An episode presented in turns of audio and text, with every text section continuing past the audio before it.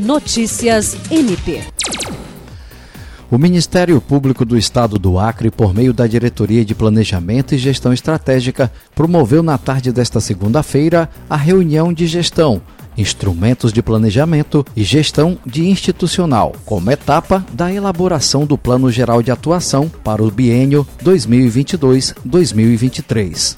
No evento, que ocorreu no auditório da instituição e teve transmissão pela internet, foi realizada uma exposição sobre os instrumentos de gestão e apresentado um nivelamento sobre planejamento estratégico e seus desdobramentos.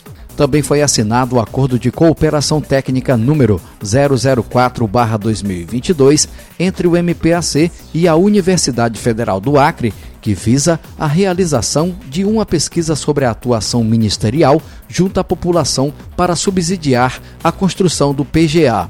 O Procurador-Geral de Justiça Danilo Lovisaro do Nascimento ressaltou que a elaboração do Plano Geral de Atuação é, além de uma exigência legal, também é uma etapa fundamental para o planejamento da gestão e enalteceu a colaboração com a UFAC para a realização de pesquisa de opinião externa sobre a instituição. Jean Oliveira, para a Agência de Notícias do Ministério Público do Estado do Acre.